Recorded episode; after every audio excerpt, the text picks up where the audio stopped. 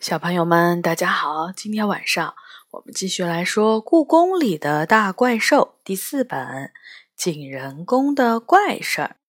这本书是由常怡写的，中国大百科全书出版社出版。今天呢，我们来说第六章烟戏。真冷啊！过了小年，一天比一天冷。看我每天在故宫里闲逛，妈妈给我报了寒假补习班。天黑得早，从补习班下课回到故宫时，路街上的路灯已经亮了起来。寒风吹得我直打寒战。这样的天气，连怪兽和神仙们也都躲起来了吧？正这样想着，就看见太和殿高高的屋顶上。一个大怪兽坐在上面，它个头太大了，让人很难不注意到它。冰冷的月光照在它身上，我能清楚地看到它狮子般威风的头，像狮子又有点儿像马的身体。它的爪子抓着一根长长的鱼竿，活像一个钓鱼的老头儿。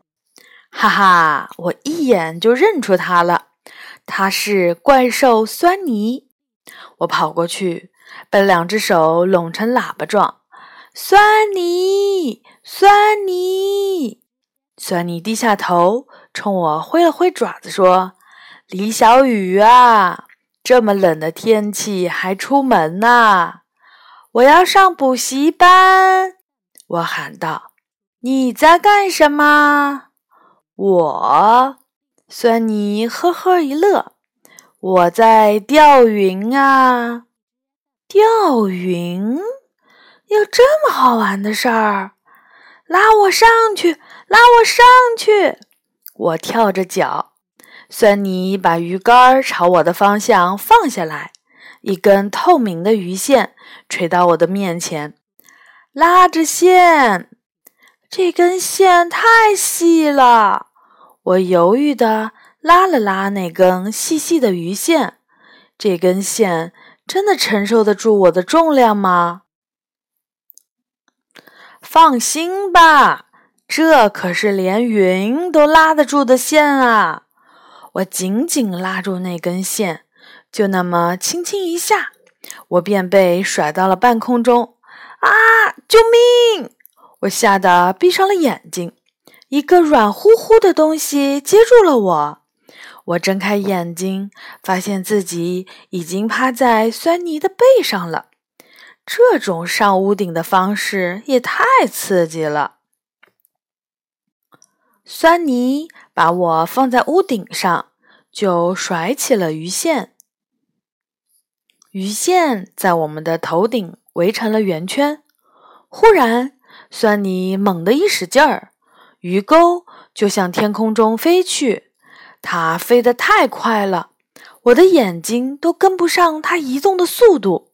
不一会儿，它就在我的视线中消失了。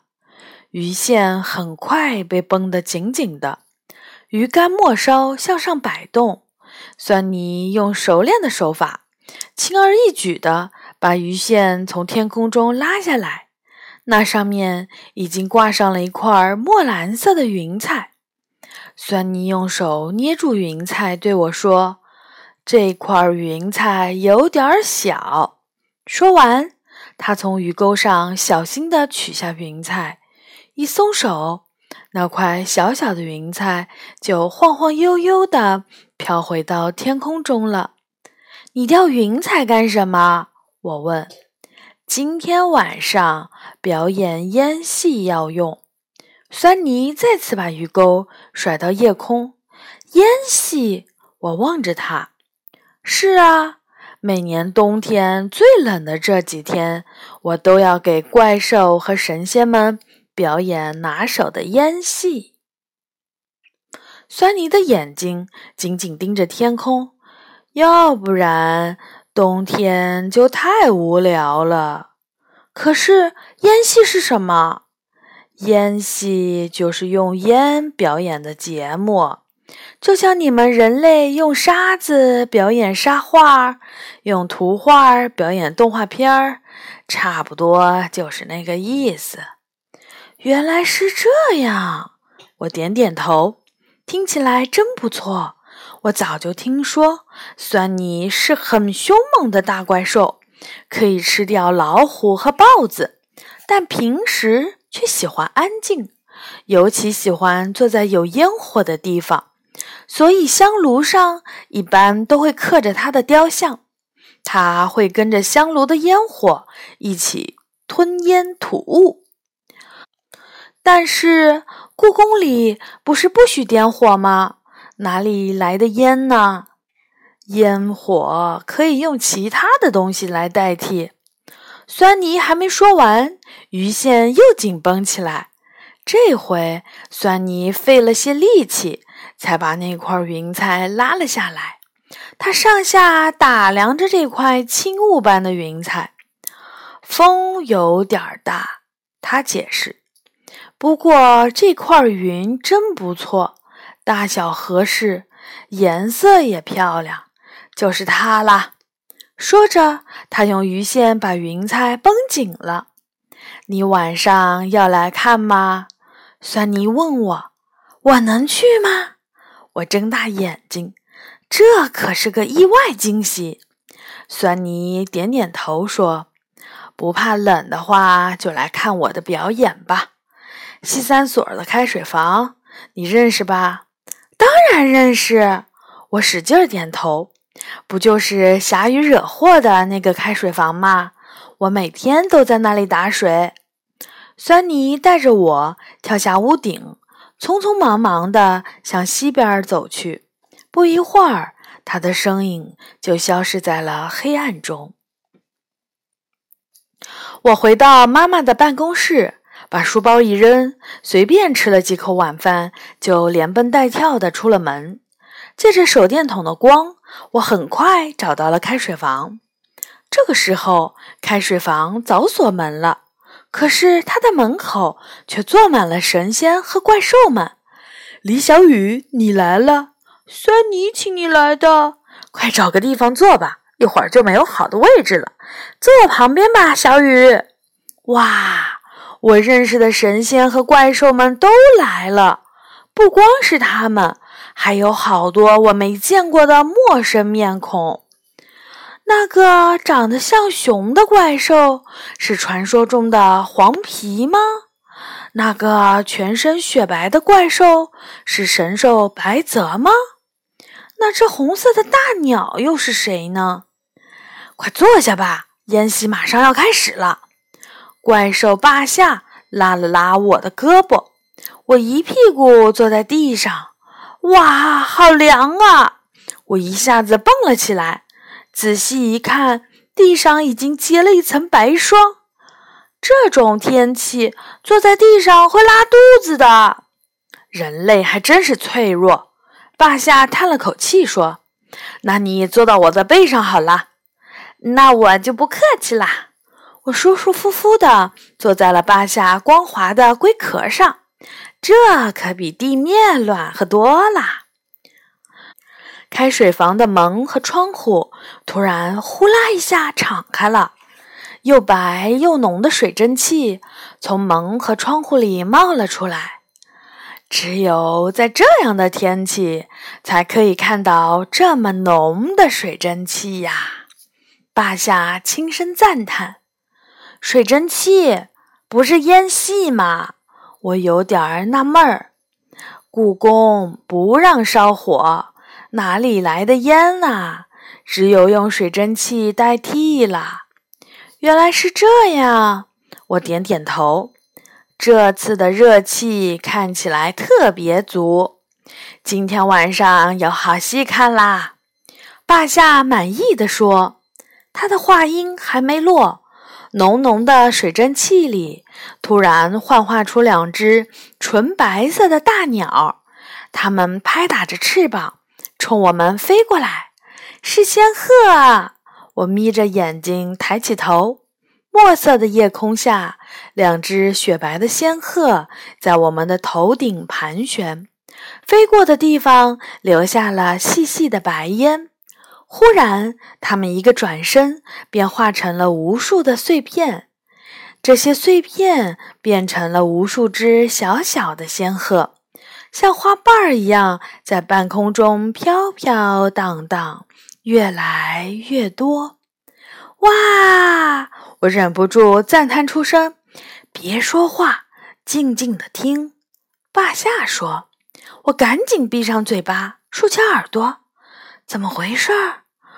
水蒸气中居然传来了仙鹤们的叫声：咯咕，咯咕，咯咕，像响亮的风的哨子，像星星的碎片掉落的声音。”真好听呀！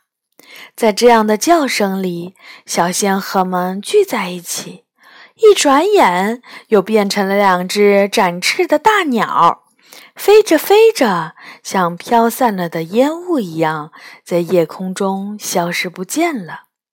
这时，开水房的水蒸气更加浓了，几乎一切都被这洁白的热气包围了。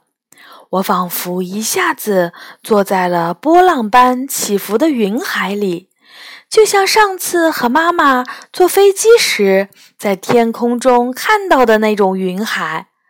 第一次坐在自己远远看见过的地方，感觉美的都不真实了。酸泥不知什么时候从水蒸气里钻了出来，他拿着一根粗粗的吸管。吸了一大口水蒸气，然后张开大嘴，呼的一声吐出来，水蒸气中就开出了一朵巨大的莲花。莲花晃动着，这是一朵温馨而清新、梦一般的花儿。它慢慢变大，不一会儿。居然变成了一片荷塘，水蒸气如流水般在我们身边流淌着，一朵朵莲花随着流水飘动。仔细闻的话，甚至可以闻到它们清甜的花香。酸泥拿出刚刚钓到的云彩。奶白色的水蒸气里，蓝墨色的云彩就像是一汪海水。一朵朵莲花飘在海面上，突然活了起来。它们变成了一条条大鱼，在海面上跳跃着。这群鱼跳起来，再钻进海水里。但却丝毫看不到水花溅起，好像是鲑鱼呢。怪兽霸下在我旁边嘀咕：“我最爱吃鲑鱼啦！”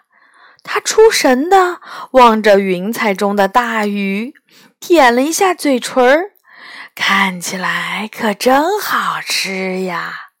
话音刚落。海面上的鱼儿们一个猛子扎进海水里，不见了。酸泥松了松拴着云彩的鱼线，云彩慢慢悠悠地浮到了半空。在它下面，白色的水蒸气中出现了一座宫殿，一座小小的白色宫殿。这时，不知道从哪里来了一道金色的光，照到了宫殿上。宫殿瞬间变成了七彩的颜色，像是谁扯了彩虹的一角，搭了一座美丽的宫殿。宫殿四周还舞动着成百上千个光点，太漂亮了，绝了！真想摸摸。怪兽和神仙们都站了起来，围到宫殿旁边。他们刚刚走近，宫殿的门“呼”的一声打开了，吓了大家一大跳。一群白衣仙子像蝴蝶一样飞了出来，它们落在怪兽的肩膀上，落在神仙的鼻尖上，落在我的睫毛上。大家像孩子一样，在云雾般的水蒸气中追逐着那些调皮的仙子。越是追，仙子的数量就越多。最后，我们简直被仙子们包围了，眼前只剩下白乎乎的一片。突然，背后吹来了一股风，所有的仙子。呼的一下被吹上了天，接着天空就下雪了。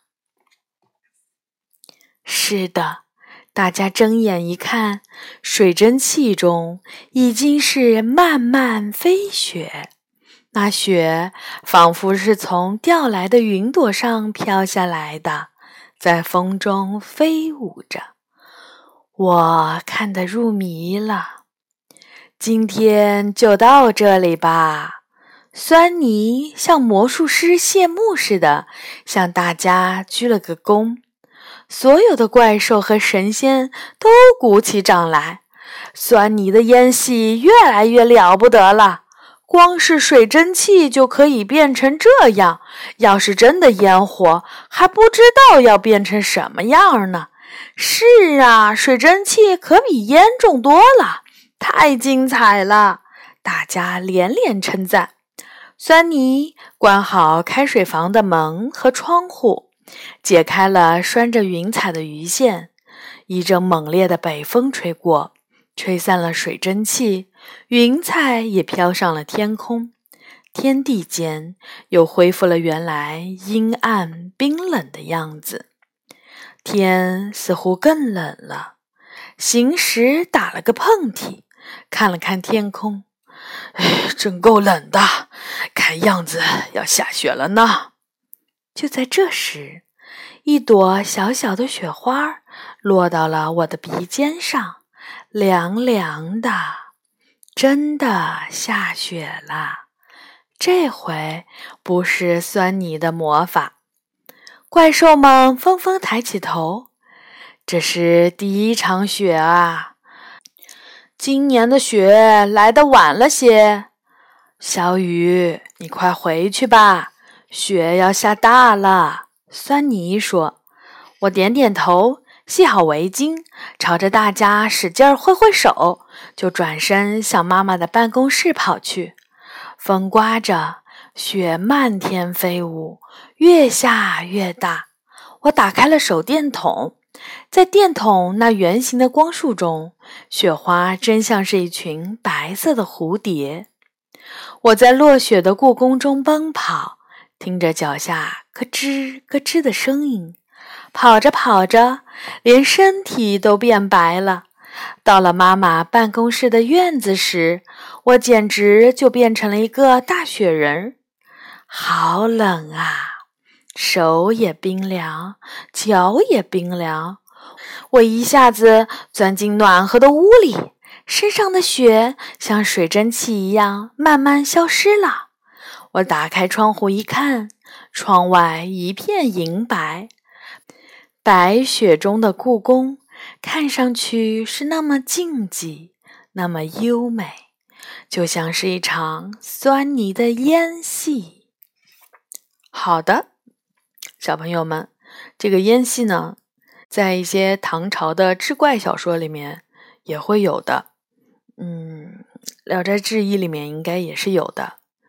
以后等你们稍微再大一些，再看这些故事书。好的，小朋友们，晚安。明天我们来说第七章《福袋里的大奖》。好。